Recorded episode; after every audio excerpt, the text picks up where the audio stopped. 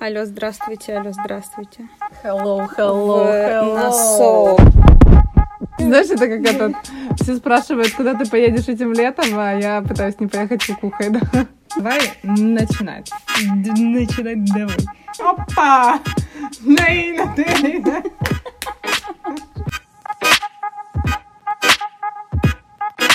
Всем привет! Э, С вами Юля и Женя, и это подкаст Young Professionals. Это третий подкаст, который мы записываем, и я надеюсь, что он наконец-то будет опубликован, потому что два предыдущих я не хочу монтировать, потому что они мне, если честно, не очень нравятся по качеству. Мы выходим редко, но метко, э, но хотя бы выходим, и на том спасибо.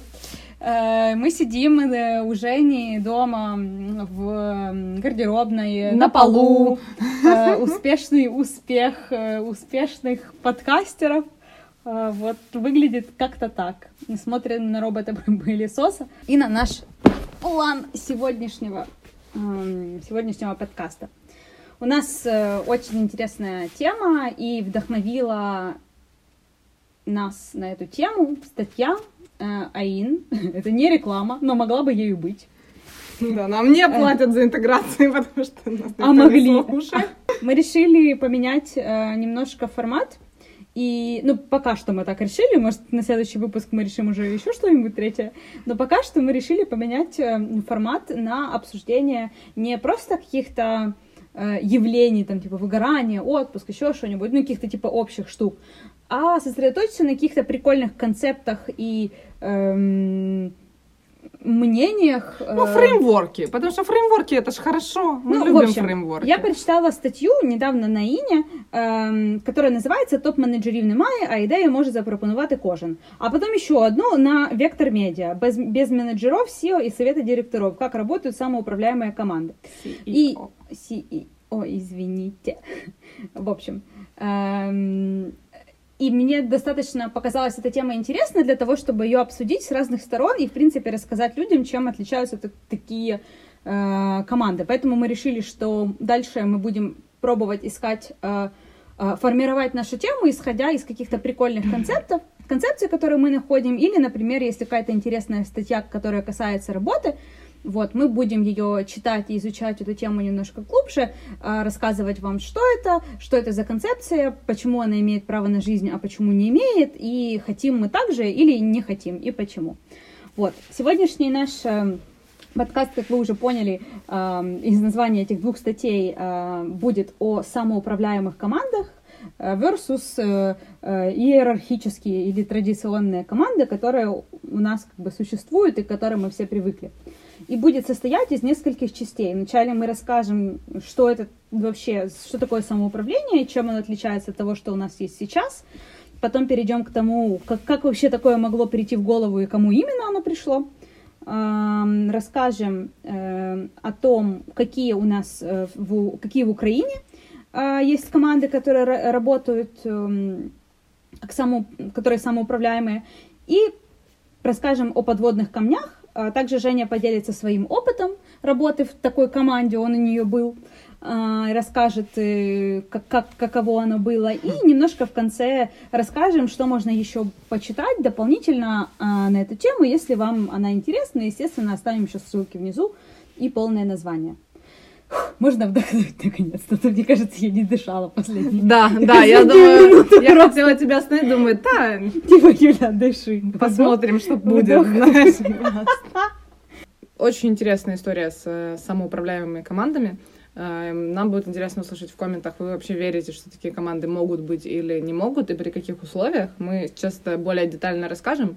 Юля, как всегда, начнет с теории, э, с истории и всяких прикольных э, штук. Вот, а я потом поделюсь своим опытом. Так что давай, let's go.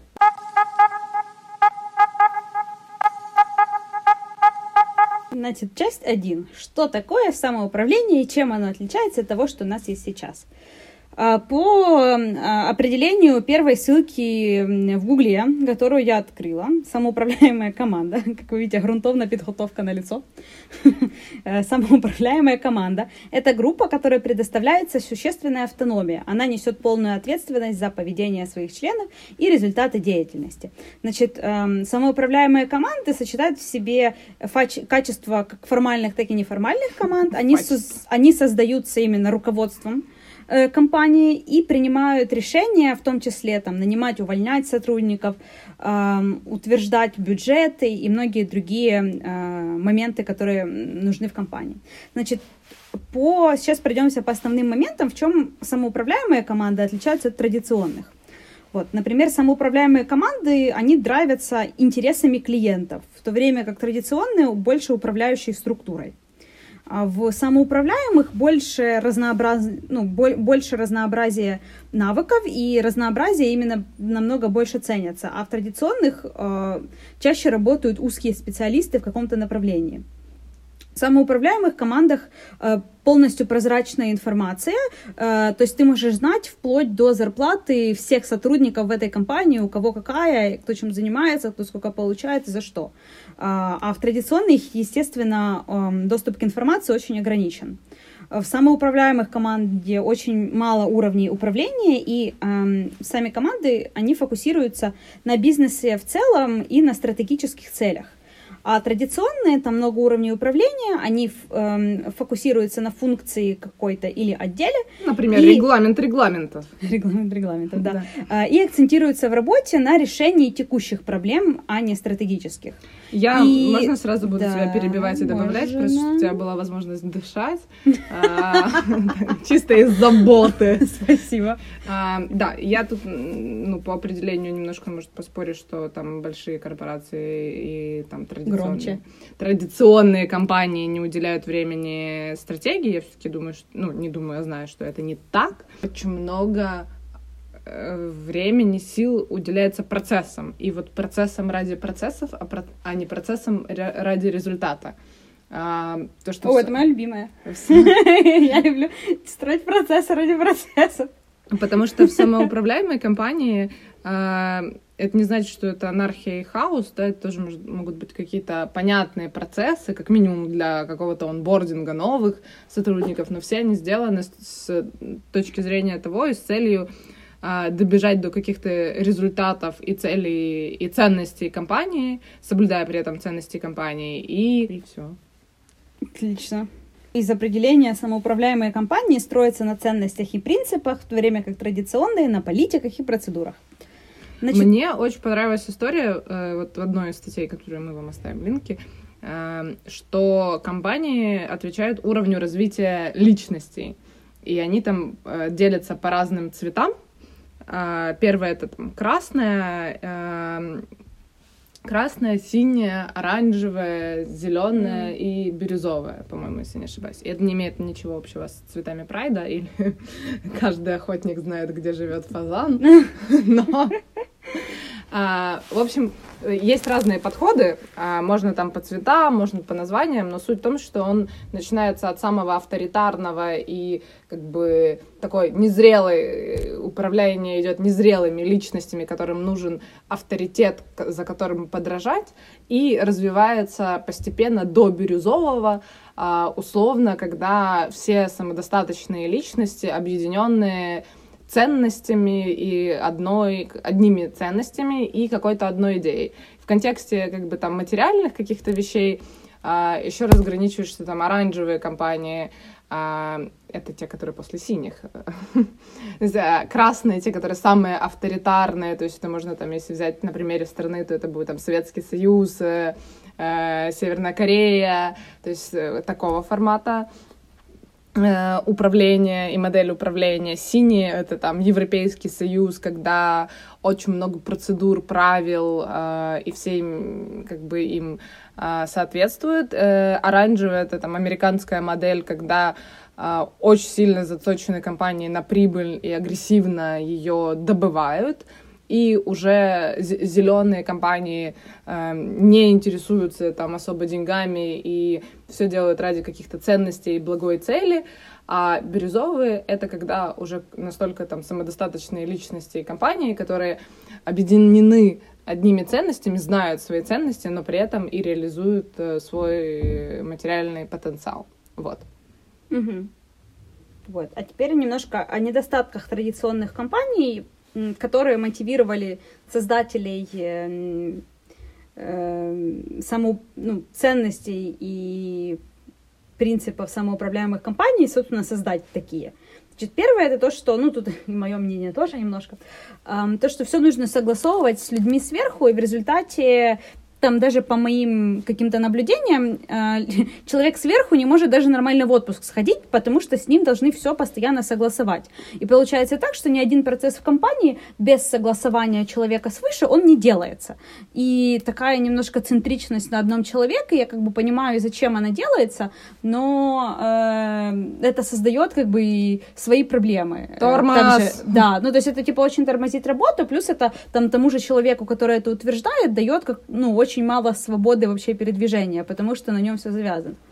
Вот. И при Нет? этом э, не, не взращивает э, э, то, что я называю это коллективное безответственное э, когда в компаниях все встречаются на встрече, встрече, встрече, и все ждут, чтобы кто-то один, да. и, как правило, самый высокий, принял решение и нес всю ответственность. Да. Такое вот... управление порождает у... Безответственность. Да, у сотрудников обычно нет такого мышления собственника, то есть человек редко воспринимает себя, ну, ставит себя на место владельца компании или руководителя, редко думает о ней стратегически, в принципе, там, наперед, и как, э, что можно исправить в компании, что можно улучшить, чего ей не хватает, потому что он не несет никакой ответственности за нее. И ответственность, э, она сосредоточена в руках ограниченного количества людей, и чаще всего эти люди даже не участвуют в самом процессе создания чего-то. Uh, и, но при этом несут за нее за это ответственность. А, очень большое также влияние на судьбу сотрудника сверху, и он там практически не имеет каких-то способов защиты персональных, потому что там решения его карьере, они принимаются выше.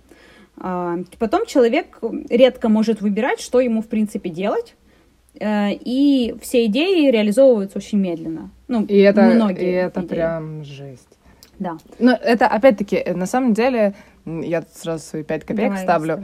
А, это не там плохо или нехорошо, просто а, очень многим людям на самом деле ну, как бы хочется так работать, потому что не все хотят нести огромную ответственность, не все ну, хотят да, постоянно принимать какие-то решения, не все хотят, ну, как бы, это нормальная потребность пойти, например, работать в корпорацию, когда ты на молодой, чтобы, ну, там, тобой поуправляли, например. И кому-то это подходит, и это окей, и в этом нет ничего там плохого. Да, но плюс, знаешь, деле. для самоуправляемых компаний там важно, чтобы у людей уже реально были какие-то навыки и какой-то опыт. Конечно. То есть, э, скорее всего, с нуля, не имея вообще никакого опыта, там создать такую компанию будет крайне сложно, ну, если невозможно, не невозможно вообще. Плюс надо не забывать, что такие компании архаичные э, дают рабочие места огромному количеству людей, потому что самоуправляемые команды ограничены. Э, опять-таки, это мое мнение, но я вот думаю, и, и по моему опыту работы, самоуправляемые команды могут быть небольшими командами. Там мы сложно... дойдем дальше. Да, окей, окей. Вот. Значит, самоуправляемые компании, а, они используют обычно две модели. Это социократия, власть коллектива, и холократия, ответственность каждого. И эти две методологии, они основаны на теории американского социального психолога Дугла, Дугласа Макгрегора, который предложил э, две теории мотивации X и Y. X-теория говорит, что большинство, ну, все люди, они не креативные, они сами ничего не могут делать, их, может, мотив, их мотивируют только там деньги и безопасность, и эм, им необходим жесткий контроль и кнут и пряник. При этом те, кто выступают за теорию Y, они верят в то, что люди, наоборот, могут быть там творческими и креативными, но их нужно правильно мотивировать. И если э, до сотрудника правильно донести цели компании и то, к чему компания движется, то э, ему, ему не нужно руководство, он, в принципе, и сам сможет там придумать, как компанию до этого довести.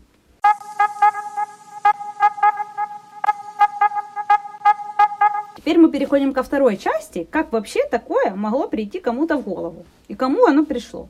Значит, э, первая компания, которая внедрила самоуправление, была компания по производству мембраны Gore-Tex, Tex, которую используют для изготовления водонепроницаемых дышащих вещей. Называлась она, я скорее всего прочитаю с ошибкой, а может и нет, W.L. Gore and Associates.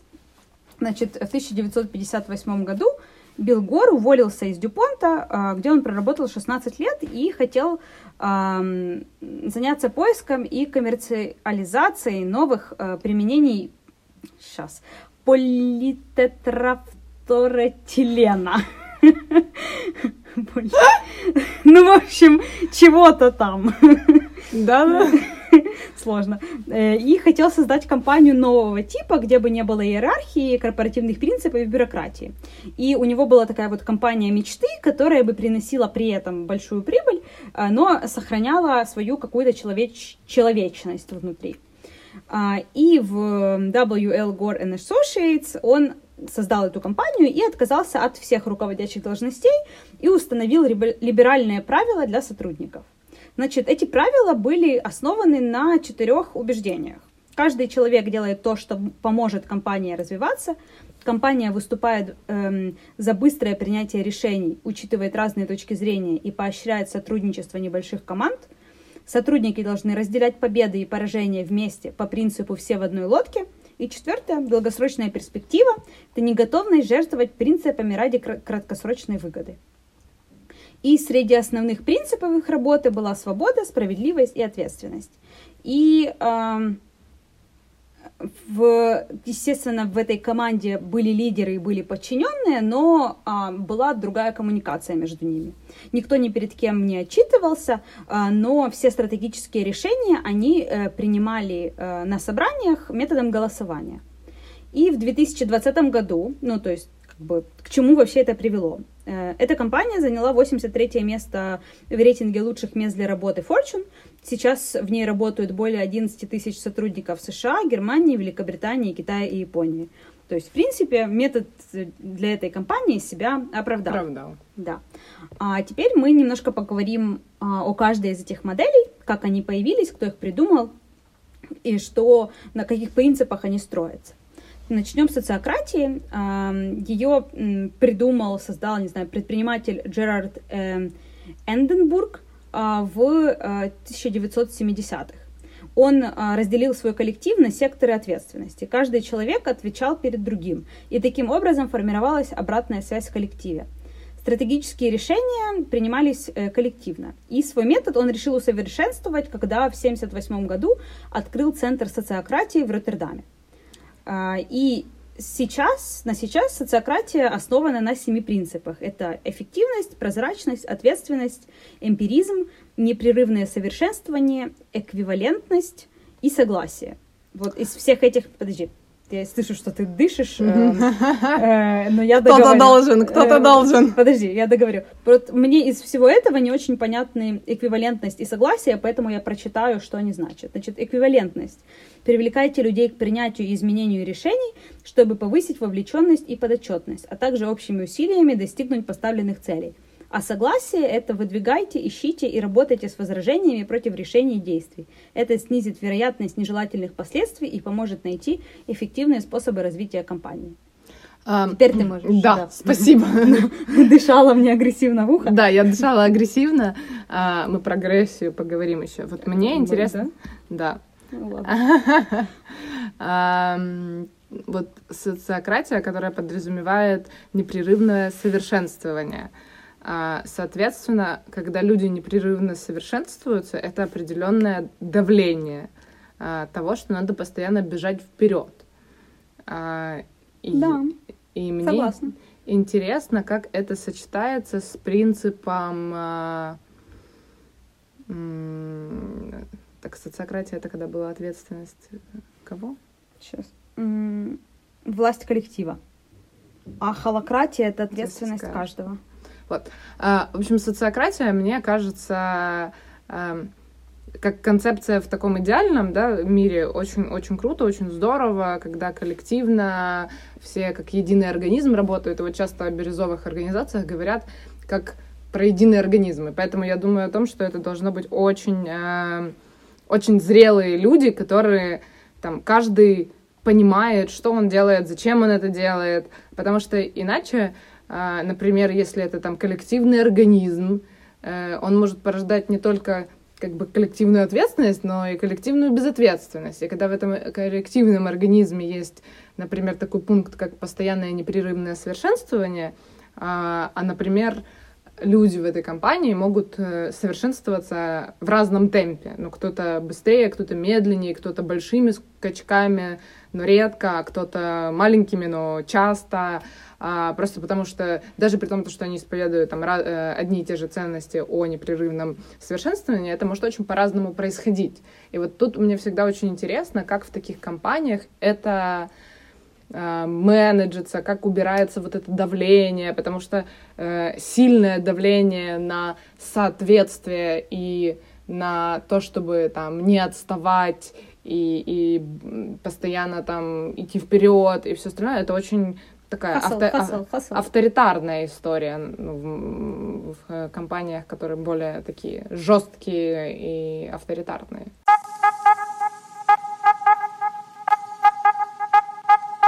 Модель 2 — холократия. Ее главное отличие от двух, э, от двух предыдущих, это было две разве? Одна. Ну вот, Да. я тоже так думаю. Ладно, в общем, ее отличие это строгая структура и правила, которые нельзя нарушать. Идеологом стал Брайан Робертсон. Он работал э, главным архитектором в Analytical Graphics и техническим директором в ReviewNet. И проработав там, он понял, что иерархи- иерархическая структура немножко не для него. И в 2001 году, то есть достаточно недавняя модель, он создал технологический стартап Ternary Software. И компания стала, ну, он, в общем-то, в ней начал проводить свои эксперименты в управлении людьми. Над людьми. Да. В 2010 году появилась конституция холократии. А, Она определяет основные принципы работы в этой организационной структуре, описывает процесс ее внедрения и руководящие должности. Значит, главное ее отличие а, от иерархии. Компании нет привычного деления на отделы и департаменты. Все должности сотрудников заменены ролями, а традиционная система подчинения – иерархией целей и кругов. Сотрудники не обязаны согласовывать все свои решения и действия. Из-за этого резко возрастает личная ответственность каждого. И возможность все нахер просрать вообще. А, При этом у компании есть топ-менеджмент, но он не вмешивается в текущую работу сотрудников, а решает только стратегические вопросы развития бизнеса. Офигенно. Я люблю такое. Же- Значит, принципы холократии и комментарии Жени на каждый из них. Офигенно. Процессы и информация внутри компании максимально прозрачны. Каждый сотрудник может получить доступ к любой информации, от ее финансовой отчетности до размера зарплат других сотрудников. Знаешь, я поняла, что э, если сравнить наш подкаст с простыми словами, ну, простыми словами, конечно, чуть покачественнее будут, но э, ты как э, Илья, который говорит полезную информацию, а, я ну как да, человек, да, я тоже об этом думала. Но, перебивает. кстати, кстати, по, про, про простыми словами, они, конечно, классные, но я поняла, что я ничего не могу запомнить из их подкастов именно из-за того, что они постоянно прерываются. А мне нравится, но я их слушаю, потому что... Я их слушаю, но я ничего не помню. Из всего, что я прослушала, я не могу вспомнить Я типа, помню. ничего. Я помню. Ну, Вот, потому Последний надо, надо ориентироваться на то, что не все могут такое воспринимать. не все Я могут и работать в бирюзовой организации. Ну да, собственно. прочим, собственно говоря. В некоторых случаях сотрудники могут сами себе назначить зарплату. Неплохо. Я так делаю, когда прихожу на новую работу. Не, ну так все типа делают, Ну, я шучу, я шучу. по идее. А когда потом, а потом тебе говорят другие, Ну другую да. зарплату. А ее размер определяют на консультациях с коллегами. Суммы постоянно пересматривают. В некоторых холократических компаниях это делается каждый месяц. Кстати, эм, я недавно слышала, что там многие компании стали пересматривать, эм, там Сеттерс, по-моему, говорили, что они пересматривают зарплату сотрудников сейчас раз в несколько месяцев и переводят ее к рыночной. И они прям вот... э, А что значит к рыночной? Ну, это если бы человек э, подавался в другую компанию, сколько бы он, сколько бы ему заплатили за это. Но это очень демпингует рынок э, зарплат. Ну, они постоянно ее повышают. Ну, из повышают, этого... ну, а, повышают, дем- демпингуют, это понижают. Нет, они повышают. Ну, значит, Но они изначально смотрят, не рыночные зарплаты были. Ну, потому что... Не знаю. э, Надо посмотреть какой-то интервью это- Жирковой. э, Это баба, которая тебе не понравилась, Да. а мне нравится. Да. Э, Но просто, например, если брать, я не, я не знаю, как бы они шеврашки бизнес ведут, а если брать по Украине, то очень тяжело понять, э, что такое средняя зарплата и что такое рынок. Ну да. Потому что э, для меня и там в рамках моих знакомых, друзей по рынку получать там 4-5 тысяч долларов, это, ну, типа, по рынку. А есть как бы компании, в которых, э, там, не знаю, 30 тысяч гривен, это по рынку. И это мы сейчас можем говорить там примерно про один уровень сень- сеньорити. Ну да. Ну, плюс, если я, например, работаю, э, как правило, в проектах, которые занимаются какой-то дичью и делают что-то, что особо никто там до этого не делал и не имеют какой-то очень понятной, э, ну, на украинском рынке именно, структуры исполнения. Э, И на это очень тяжело поставить ценник. Да. Вот, Ну, поэтому это ле- по рынку можно, знаешь, это по рынку можно оценить аналитика, ну или там. Ну да, да, какая-то стандартная да, профессия, стандартную которая... профессию. А бизнес-девелопмент, например, вот как ты без, без дефа э, оцени- Ну да, слушай, даже customer рынку? experience, э, которым я планирую заниматься, ну, типа, во-первых, вакансий не так много, э, в принципе. А во-вторых, не каждая компания знает, что зачем им customer experience. Ну да, и сколько за это платить? И, ну, это на самом деле, поэтому сложно. Я, я Но- просто ориентируюсь по тебе. Мне... Я смотрю, какая была у тебя зарплата. И такая, а, ну ладно, я, значит, знаю чуть-чуть меньше, значит, ну вот поставлю себе чуть-чуть меньше. Ну, я так понимаю, ага, значит, эм, Женя получала столько, значит, в принципе, можем считать это рынком. Нормально, погнали. А Женя Ты живет... мой бенчмарк для зарплаты. А я живу, ну, я не знаю, это, кстати, тоже интересная тема, потому что я могу всем рассказать, какая у меня зарплата, ну, в общении с друзьями, в плане, или там, как бы для меня это нормальное обсуждение. Очень многие люди, э, и даже моего возраста, которые там со мной в одной тусовке, там считают непринятым, или как-то, типа, ну, не знаю, не, куль... ну, не, не культурным, но вот не принято а, обсуждать э, деньги, зарплату, сколько ты зарабатываешь, какой у тебя доход. И мне это всегда очень странно, потому что если ты хочешь работать в супер гибкой, прозрачной структуре, то это... А может, они не хотят? Нет, это как бы fine, я fine с этим абсолютно, ну как бы... Ну, можно- потому им-то, типа, что, они не хотят работать в гибкой, прозрачной А, ты в этом структуре. плане? Ну я как бы... Ну, типа, я там... Тому они и зарплату тебе свою не Не, ну я в плане того, что, ну, как правило, э, Может, боятся, что завидуешь, что заглазишь. Ну, я не знаю. Ну, я не знаю, как бы... Я ок отношусь, когда люди не хотят говорить. Мгм. Это как бы, ну, чисто, знаешь, преференс каждого человека. Но, опять-таки, если ты э, какие-то такие идеи, принципы исповедуешь, то... э, Будь мы- добр, назови сумму. Да, сколько ты стоишь, сколько ты стоишь, да. Ну, условно. Но это, кстати, э, культурный феномен, так как мы все выходцы, ну, мы воспитаны людьми совка, э, да, а наши родители как бы и жили в совке, то вот там какая-то непринятость говорить о деньгах и непринятость прозрачности э, очень сильно существует в, ну, мне кажется, вот именно на украинском рынке, ну, там, на постсоветском рынке труда. Вот. Да. Да, а мы продолжаем к принципам холократии, вернее, к ее отличиям. Еще два осталось. А роли определяют, определяют все должности э, в холокра... холократи... Я сегодня не могу выговаривать слова. извини. Я как Холократической. Крис Косак из Шитой No Life. Они постоянно ждут, эм, какое, как- на какой минуте подкаста будет слово, которое Крис не может выговорить. У меня же походу сразу было, по-моему, какое-то из них.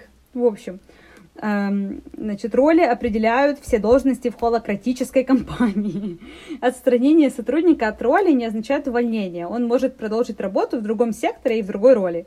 Конституция холократии не отвечает на вопрос о том, кто и каким образом может уволить сотрудника компании. И предполагается, что этот вопрос нужно оговаривать во внутренних документах. Вот. И последний, А что А- значит во внутренних документах? Ну там же есть какие-то статуты, какие-то А, то есть они- правил. то Ну, есть- то есть оно у них, ну, в любом случае есть. Ага, окей, окей. Функция CEO компании передаются самой холократии. При этом решение о введении режима холократии в компанию должен принять действующий CEO. Значит, эм, в холократии отделы превращаются в круги. И у каждого круга есть своя цель. А, и все эти круги, а, похоже на секту какую-то немножко, все эти круги объединяет цель, общая цель компании. Значит, немножко про роли в этих кругах. У каждого круга нет руководителей, но есть эм, обязательные позиции. Э, их обычно четыре, но может быть и больше. Значит, первая позиция это lead-link. Роль, которая объединяет внешний круг цели компании и круг профильной деятельности сотрудника. Lead-link поддерживает коммуникацию между условным начальством, сотрудниками своего и других кругов и подбирает персонал в свой круг. Следующая роль это rep-link – Rep-link, йоу-йоу. Представляет интересы внутреннего круга во внешнем. Ключевая задача rep-link а не продвигать интересы своего круга, а находить коллективное решение проблемы. Четвертая роль это фасилитатор. А, выступает лидером на встречах круга, следит за таймингом, фасилитирует выбор ролей и срок их действия. И секретарь, который координирует и фиксирует результаты встреч круга. В холократии считается, что каждый человек специалист в том, что он делает. И, например, эм, представитель IT-департамента не может сказать маркетологу, что ему нужно делать и как правильно. Естественно, в таких командах, это не странно, возникают определенного рода проблемы. Э, их называют точки напряжения или tensions. Их э, нужно решать самостоятельно, естественно, самоуправляемая компания или на управленческих встречах. Для этого есть два простых правила. Первое это не выносить на обсуждение проблемы, которые касаются исключительно конкретного сотрудника. И второе рассказывать другим о найденном решении общей проблемы, чтобы вместе обсудить и начать ее применять. Как тебе такое? Interesting. Ладно. Но я не знаю. Я вот эм, сейчас просто поделюсь своим опытом, и будет понятно. Сейчас мы еще не дошли до твоего опыта. Да ладно. Давайте мы сейчас немного осталось до Жениного опыта по теории. Я просто в плане, типа, в теории это все звучит классно, но на практике э, я, например, вообще дупля не отстреливаю, как это применить вот на практике, чтобы это было вот в таком прям... Это ж надо людей с... Ну, это надо именно подобрать людей, которые с такими ценностями будут. Не, я что... понимаю, я понимаю, я. Понимаю. Это мне кажется самое сложное. Да, не столько построить, сложно. сколько если у тебя все люди, которые изначально проповедуют там такого рода ценности и стиль управления, может не так сложно, но найти таких людей. Да, но я вот э, не знаю, для меня просто какая-то конкуренция, агрессия и ну, вот такие вот качества, они всегда связаны с тем, чтобы выезжать куда-то вперед и там выгрызать Я там, конкуренцию. прибыль и все остальное. Вот, поэтому мне интересно, и это такие, ну, это качества, которые присутствуют в каждом человеке. Они могут по-разному... смотри, их просто Они драйвит... могут по-разному раскрываться, но при этом э, как бы они все равно есть. И как, как, ну, знаешь, в любом случае, когда чел... все люди, э, не, может, не все, но там Э, когда чувствуют какую-то власть и хотят ну, там, как-то управлять. Доминировать. Доминировать. Но мне, ну, как бы, я говорю о том, что вне зависимости от ценностей, то есть я тоже там очень согласна с многими там ценностями, но я знаю, что там во мне есть такие качества, и они могут проявляться. И чем, как бы, быстрее надо бежать, и чем больше надо там зарабатывать, тем больше проявляются какие-то более агрессивные качества. Вот, поэтому э, в теории прикольно, но как менеджить вот эту вот часть другую людей, которые mm-hmm. присутствуют у всех, э, я не знаю. В общем, для того, чтобы командам было проще переходить на холократию, есть приложение, Glass Frog называется. Ну, Создала его команда Holacracy One. Оно предлагает контролировать процесс работы в компании, планировать рабочую неделю. И в нем есть вводные какие-то там уроки, лекции э, по холократии.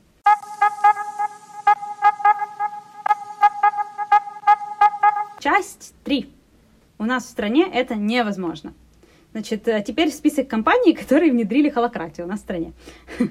А, For Air Labs — это украинско-шведская консалтинговая девелоперская компания. Актив Система — консалтинговая компания. Exxon Partners — юридическая, консал... юридическая консалтинговая компания. Эва — продуктовая компания, которая управляет Prom.ua, Beagle.ua, закупки Prom.ua, Кабанчик.ua и другими и Railsware продуктовая компания. А также есть одна IT-компания, Redwork, которая тоже это имплементировала, и на основе которой написана статья InUA. А, так, часть 4. Подводные камни. Значит, э, все-таки не все идеально в этой всей системе. Ну, наконец-то. Да, да. Первое — это юридическая сторона. С юридической точки зрения зарегистрировать самоуправляемую компанию в Украине невозможно. И формально это будет иерархическая структура, которая может действовать как самоуправляемая через свой устав. Значит, сейчас будет прямая цитата э, из той же статьи, просто интересно, ну, интересная цитата, э, Георгия Сандула. Я не знаю, как правильно читается фамилия, но надеюсь так. Значит, гражданские и хозяйственные кодексы Украины заточены под иерархические компании. Национальное законодательство знает только понятие кооператив, но исключительно как элемент советской эпохи, например, колхоз. Также препятствием для, полноценной работы самоуправляемых компаний станет налоговый кодекс. Ну вот и все, закончила самоуправление в Украине. И по его словам, чтобы такая компания заработала, нужно все э, механизмы, как она будет функционировать, прописать в уставе. Так. И значит, вторая проблема, которая существует, это размер компании и то, как она будет действовать, когда она будет расти. Ее можно установить двумя методами перед созданием э, компании. Э, ну, изначально создать такую компанию, либо с помощью корпоративной революции, когда компания отказывается от иерархии и переходит к другому методу управления. А при втором варианте, скорее всего, часть сотрудников уволятся, так как они не будут как бы принимать и соответствовать э, э, этой структуре и этому сектору. Такая же, это, например, такой был пример в компании «Запас», где Тони Шей установил холократию, и тогда 14, около 14% сотрудников э, покинули компанию. А потом компания, ну, после того, как Тони Шей ушел из компании, она в какой-то момент постепенно восстановилась Э, в ту же иерархическую структуру, в которой она и была. Вот. И э, чем больше становится компания, тем сложнее ее координировать и координировать как-то сотрудников. Потому, когда компания превращается уже в очень большую, то самоуправление, оно скорее усложняет твою работу и все процессы, чем упрощает. Вот. Также еще как э, один из недостатков, это слишком большая свобода так как в холократии, социократии неважно, и как тут человек... должна была, знаешь, такой звук плетки сзади. Как человек, неважно, как человек выглядит и на каком языке говорит, и с кем из коллег встречается. Главное результат. Это может привести к конфликтным и неоднозначным ситуациям. Ну, вот. Кроме этого, такие команды достаточно долго формируются, потому что, чтобы раскрыть возможности сотрудников, нужно намного больше времени. Из-за этого на какое-то время снижается эффективность. Эм, не все могут работать в команде, не у всех есть достаточная квалификация, кто-то из команды может уйти. Вот. Также не все, ну, именно не у всех есть навыки командной или какой-то групповой работы, что очень, наверное, будет затруднять э, э, скорость принятия решений и вообще какую-либо ее эффективность. Достаточно высокие затраты на обучение. Мне кажется, тут как бы из-за того, что у тебя эм, как бы человек сам принимает решение, грубо говоря, за свое направление, он как бы должен неплохо бы в нем разбираться. А, есть еще такая штука, что когда э, у тебя все э, очень разные и самодостаточные, и каждый закрывает какую-то одну э, и, и позицию и э, в плане компетенций, а, и там, где была, там в статье еще писала, что там как бы нету разницы между джуном и синьором, просто каждый... Э, каждый свою работу закрывает лучше, и там джун лучше делает там market research, а там партнер продает, и не делает это никого ни лучше, ни хуже. И это классно, но я сейчас приведу пример из э, Rocket Internet, э, немецкая компания, которая наплодила кучу кучу стартапов а, с очень специфической культурой. А, это статья, которую да, ты мне да, да, да, да. О, мы ее тоже добавим. Я ее не читала, но по идее она но, интересная. Но, да, но мы добавим. Вот. А, а компания нанимала с такой жесткой агрессивной культурой, очень быстрой, а, выжимающей все соки из людей. А, при этом нанимала, как правило, там, людей после бизнес-школ, драйвовых, амбициозных, или после там года в Маккинзи, а, и набирала всегда очень похожий типаж людей. А, с одной стороны, это было круто, потому что они действительно там такие жаждали крови, скорости, mm-hmm. денег и всего остального. Э, и это классно для той модели бизнеса, которая у них была.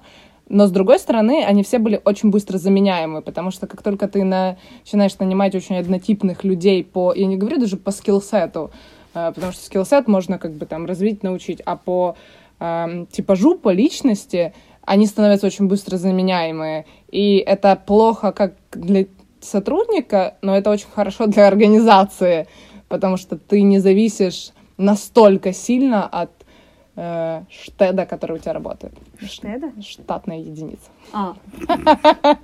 Новые слова на подкасте Young Professionals. Штеды. Да, новым, но новым сотрудникам сложно зайти, потому что все такие в кругах уже в курсе, что происходит, и тут ты такой пришел, такой, а где мой круг? Я не понял, что происходит. Ну, в этом, э, когда мы вначале говорили про процессы, очень здорово можно я уже расскажу про свой опыт? Ну да, ладно, можно, да. В общем, да, тогда мы передвигаемся к пятой части. Как тебе было, что ты об этом думаешь, и опыт Жени, расскажи, где ты работала, чем эта компания занималась, и как это быть сотрудником не, самоуправляемой компании? Не могу называть имя компании, но крупный энергетический холдинг а в стране. Было... А, ну, Подожди, я думала, ты в Британии работала. Подожди, нет, да, я сейчас расскажу эту а. историю. Вот, я работала, на самом деле, в абсолютно авторитарной, максимально а. авторитарной, а. жесткой компании, а, что не считаю плохо, как управление для такой структуры. Но я работала в команде инноваций, в которой была плоская структура. Соответственно, был один руководитель направления и команда, в которой все на одной структуре. То есть внутри команды 15 человек, которые не делятся ну, как бы по сеньорити, я когда говорю сеньорити, я вспоминаю сеньора помидора. Да, а я себе представляю какого-нибудь британца в шляпе с такой палочкой. А я сеньора помидора. Вот. Э, Теперь все, кто слушает, будет каждый раз по слово сеньор мне, пожалуйста, мне, пожалуйста, сеньор позицию и соль, и соль к помидорчику. Продолжай. Да. А, и как это работало? Ну, то есть это не было вот той идеальной структурой, и мы там были в команде очень далеки от того, чтобы быть э, там тотально бирюзовой командой хотя бы, потому что все равно э, как бы было одно лицо принятия решений, но тем не менее у нас было достаточно много свободы в том, в том чтобы вести, выбирать и вести те проекты, которые мы хотим. А, я была в рамках команды ли, лидом по проекту, и там мои коллеги тоже. И как это происходило? А, образовывался проект, там, потому что кто-то взял э, развивать эту тему, или потому что мы решили, что это перспективный бизнес, что надо туда копать, или это там был запрос э, от какого-то бизнеса или свыше. И кто-то брал лидировать это направление по своим компетенциям, интересу, предыдущему опыту а, и формировал вокруг себя команду. Соответственно, команда формировалась не по тому, что я сказал, э, и вы джуны, и вы обязаны быть моими аналитиками, а потому что люди вот сплочались в команды э, по тому, что им было интересно, ну или если им поставили KPI, но мы упустим это. А, в основном потому, что так как бы по своему интересу, по своим амбициям, по своим целям, э, вот так вот внутри команды формировались, можно сказать, круги, в которых каждый выстраивал свою какую-то форму взаимодействия. И при этом были, естественно, ежедневные командные митинги, на которых э, вот все, все, все, там 15 человек, на которых все должны были, там, по идее, понимать, что происходит, делиться, чтобы каждый знал, в каком стриме, проекте, что происходит. Можно я теперь вклинюсь? А, давай. Вот мне Э, ну, если честно, комфортнее работать вот именно в такой команде. Ну, то есть, понятно, ну, должен быть человек, э, к которому ты можешь прийти, который там как-то тебя оценивает и который там несет какую-то финальную ответственность, но, но, но не единственный, кто ее несет. И мне, например, намного комфортнее, когда вот э, у меня есть полная свобода придумывать идеи, придумывать решения, и быстро их там как-то имплементировать. Я могу кого-то поменеджить немного, а, но я не очень люблю, когда кто-то вот, знаешь, типа считает, вот, типа, там, грубо говоря, я менеджер, я там руководитель, а, делай то, что я сказал. Вот тогда я, например, становлюсь в полный протест и вообще ничего делать не хочу. Ну, либо полностью, ну, делаю, например, работу не так качественно, как могла бы, потому что у меня стирается вот эта вот рамка ответственности. ответственности. А когда я несу там, я знаю, что там, не знаю, 90% ответственности за этот результат на мне, то я намного по-другому отношусь к работе, и, к результ... и, ну, и результаты там, не знаю, в 10 раз лучше. Поэтому для меня, ну, мне кажется, что мне в таких командах было бы работать намного комфортнее, потому что у тебя есть вот эта вот свобода принятия решений, и, и там тестирование каких-то вещей, э, и при этом там на тебя не давят авторитетом. Потому что когда на меня начинают давить авторитет, я этот авторитет, в принципе, игнорирую и начинаю быть очень вредной. А, я сейчас расскажу про себя и про mm-hmm. какие есть downsides. То есть э, из классного то, что у тебя действительно команда там людей, которые уже самодостаточные, взрослые, и за ними там вроде не надо там бегать и, и, и тому подобное. А, минусы этого, а, что иногда а, мне не хватало того, чтобы сказать, надо сделать вот так, надо быстро и вот авторитета, жесткости и скорости, потому что э, в рамках такой структуры, получается, один человек мог быть как на одном проекте, так и на другом проекте. И если человек сам не может приоритизировать правильно распределять свою нагрузку и приоритизацию, то начинаются проблемы там в одном или в другом проекте, потому что кто-то там не вытягивает и набрал там много задач и там, и там, и неправильно их приоритизирует. Поэтому э, в этом всегда была проблема, потому что у тебя нет мандата сказать, что все, ты садишься и делаешь только вот это. И мне это надо на, типа, на вчера. Все. А там, когда ты строишь там с нуля проект, продукт, э, там бизнес-идею, обсчитываешь еще что-то, это необходимо, если тебе надо быстро добежать до каких-то результатов. То есть э, и вот здесь было иногда сложно, но я похожа на тебя, мне надо дать свободу, мне надо, чтобы э, я могла принимать решения, меня надо не заебывать, это самое главное. Э, и... Да, вот это, короче, микроменеджмент. Да, это вообще это, не, это не, не работает, это вообще не работает. Это... Я просто перестала отвечать на сообщения с вопросом, ну что там, ну что там, ну как там, никак. Ну, в общем... Иди сам делай. Uh, ну, я, знаешь, даже микроменеджмент микроменеджментом, а есть именно заебывание. Типа я... каждый день, как дела? Нормально. Нет, так как дела, это еще я знаю другие форматы, знаешь, коммуникации, но uh, anyway, uh, это очень важно, вот мне супер-супер-супер важно, мне, меня надо оставить, со мной надо согласовать там условно цели, стратегию, куда мы идем. И срок. Срок, и оставить, и все. И я буду там хаотично, не хаотично структурировать, э, еще что-то делать, и, и все. И я добегу. И я это всегда знаю, и это всегда так. Но когда ты работаешь вот в такой вот структуре, которая наполовину красная, наполовину бирюзовая, ты типа бежишь к своей цели, а потом тебе какая-то знаешь, хуйня это, прилетает. Одна крайность другой. Да, типа, да, у тебя да, с одной стороны да, красная, с другой да, бирюзовая. И, Просто ну, два окончания вот Да, этой... реально два окончания. И э, очень сложно, когда ты как бы летишь со своей командой какой-то цели, какому-то результату, а тебе постоянно прилетает сбоку, типа, а надо там, не знаю, пресс-релиз, а надо вот это, а надо вот это. И это очень сбивает и рассеивает фокус. Э, да, я вот сейчас эссенциализм читаю, и все пытаюсь, э, значит, э, выбрать себе какой-то там 2-3 проекта максимум, которыми я хочу заниматься и посвятить им все время. И меня так начинает раздражать, когда реально начинает прилетать что-то еще, потому что мне нужно столько энергии, чтобы просто сесть и сфокусироваться. Ну, то есть мне надо там минут 40, чтобы сфокусироваться и deep dive в какую-то тему, особенно если она связана с клиентоориентированностью, тебе нужно прям погрузиться в какие-то да. ответы кастомеров, чтобы... Проанализировать э, Да, чтобы проанализировать и, грубо говоря, там на каком-то психологическом человеческом уровне стать на одну ступень с этими кастомерами и прочувствовать каждую эту историю. И на это нужно время. Ты, ты ну, на вот так вот это не сделаешь. А когда прилетают какие-то штуки, типа там письмо ответить, или срочно-срочно, а что там вот это, а быстренько посмотри, а быстренько скинь, ты, блин, полдня можешь чисто фокусироваться, а потом вообще не сесть за эту задачу, потому что, ну, на нее там надо несколько часов вместе, учитывая вот этот период, когда ты начинаешь фокусироваться и там входить в какой-то, грубо говоря, поток. И это тоже очень такая штука по управлению управлению э, и как это правильно делать. Потому что да, действительно, все постоянно прилетает, это нормально, это как бы, ну, но как фокусироваться в команде так, и как делать управление командой или компанией так, чтобы не сбивать фокус от основной задачи и цели.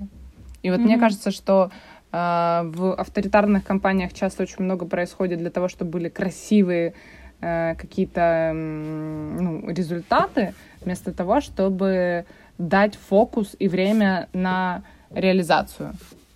Mm-hmm. Вот. И у меня есть второй опыт на моей новой работе, вот прям в тотально бирюзовой компании, когда у нас очень маленькая команда, каждый отвечает за какую-то свою часть э, работы, ведет эти направления не пересекают, ну, пересекаются, понятно, что есть точки соприкосновения, но э, у каждого своя зона ответственности, он ее э, закрывает под ключ, и при этом есть какая-то, вот мы работаем сейчас над общей стратегией и общим видением, куда мы идем. А, и это здорово, но это как бы э, работает в рамках А, маленькой команды, Б... Да, и... мне кажется, стартап по-другому... Ну, то есть какая иерархия нахрен в стартапе? Ну, ну... Там, там, в принципе, иерархическая структура практически невозможна, если ну, я не согласна. Что-то супер начинающееся. Ну, я не согласна, потому что у тебя может быть фаундер, который... у которого есть видение, как все должно быть, и он подбирает людей, которые просто будут его исполнять а не людей, которые а, будут а, ну ладно, э, там кон- контрибьютить в это видение. То есть это очень зависит от фаундера а. организации. Но в моем случае там пока это такая очень бирюзовая структура. Но что самое интересное, я иногда, э, не иногда, каждый день ловлю себе на мысли, что я э, хочу, я люблю управлять, и я люблю директивно, типа, мы идем туда, все. И меня не интересует что вы думаете?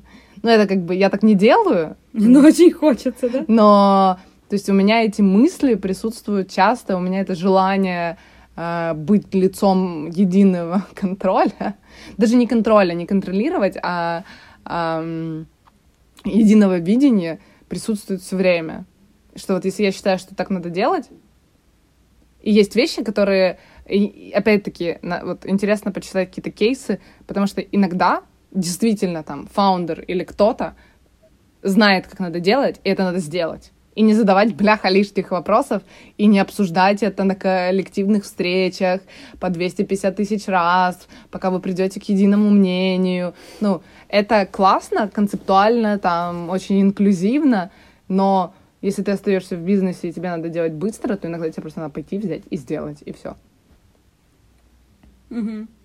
Вот. Но мне очень нравится, потому что э, я понимаю, что у нас каждый вообще ответственен за свою историю. А, еще такая классная штука в самоуправляемой команде.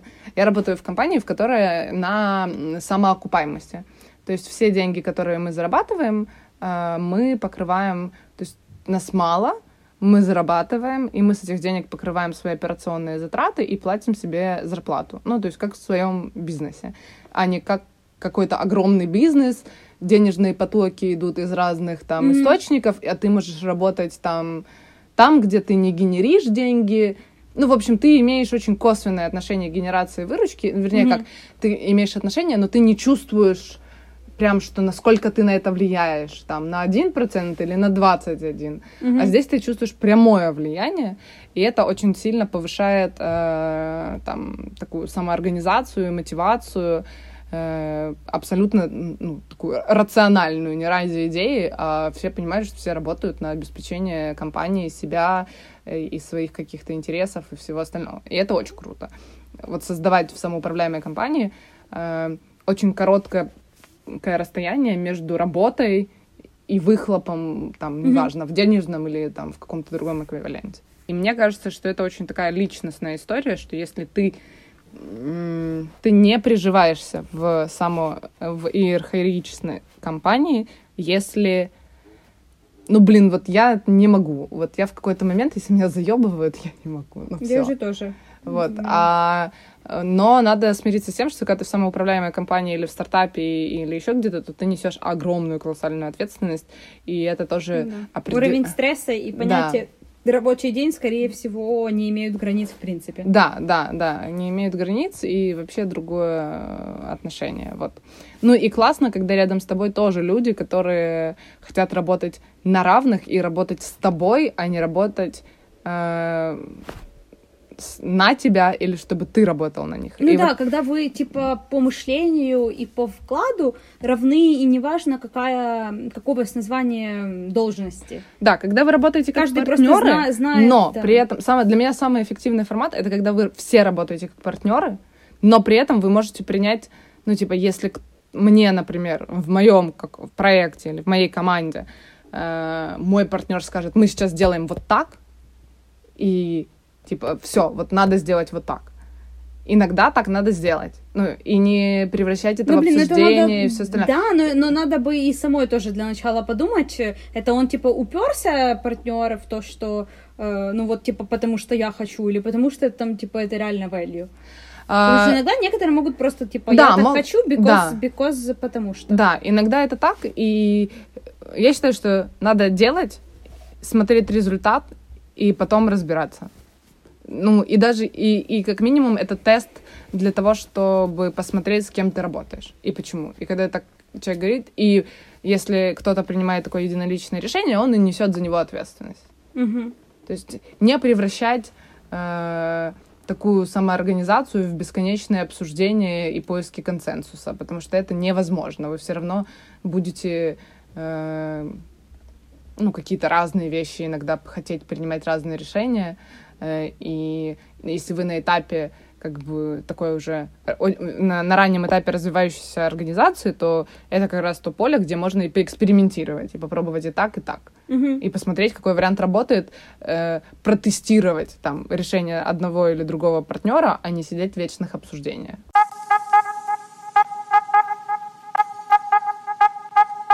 И двигаемся к финальной части, часть номер шесть. Хочу еще больше знать, что почитать. Значит, эм, первая книга Дугласа Макгрегора, которого мы упоминали о теориях X и Y, которые объясняют мотивацию человека, это человеческая сторона предприятия. Вторая книга Фредерик Лалу, тоже с ударением, ударение не мое, наверное, «Открывая организации будущего» или «Reinventing Organizations». Именно, по-моему, это он ввел понятие бирюзовой компании, и он их там описывает, и с выходом его книги связан такой бум самоуправляемых э, компаний в Украине, которые начали открываться и переформатироваться. Вот, а также скинем две статьи. А, Одна о том, что такое бирюзовые организации, как они работают в реальности. Это на примере Action Partners, где они описывают, как они строят свою команду. И вторая статья, о которой говорила Женя, стартап. Какой там стартап? Напомни, пожалуйста. Это не стартап компания. Стартап, ну, компания. Rocket Internet. Rocket Internet. И что они делали, и что бы они не делали. Вот. Да, короче, там надо читать статью, потому что если мы сейчас будем рассказывать историю Да. Rocket Internet, это У будет нас еще этап полтора часа. по записи больше часа, посмотрим, Как как получится. Не думаю, что сильно сократится. Но извините, как получилось.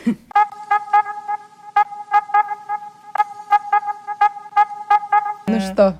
Ура! Сва- Ну Ура! подожди, осталось смонтировать. Знаешь, это радоваться радуемся, а так уже третий подкаст, который не Мы смонтирован. это пишем для себя, чисто, знаешь. Ну, а что тоже прикольно, ну, типа, обсудить там, я же тоже что-то узнаю. Ну да, а я слушаю, как Юля может э, не дышать и разговаривать. Социальный эксперимент такой чисто. В общем, э, если э, у вас вы встречаете какие-то прикольные статьи, какие-то рабочие концепции, и вы хотите об этом детальнее послушать от нас, кидайте нам ссылочки, те, кто нас знает в социальных сетях. Э, Возможно, мы оставим линки под эм, этим подкастом на наши инстаграмы. А, Да, и пишите нам отзывы, ставьте нам 5 звездочек, э, все дела. Короче, а, а еще лучше делитесь своим опытом, пишите, где И вы... делитесь нашим подкастом, чтобы другие люди Да тоже могли подожди. о нем узнать. А не подожди, это самое главное. Вот это важно сказать. А все остальное, ну, уже такое.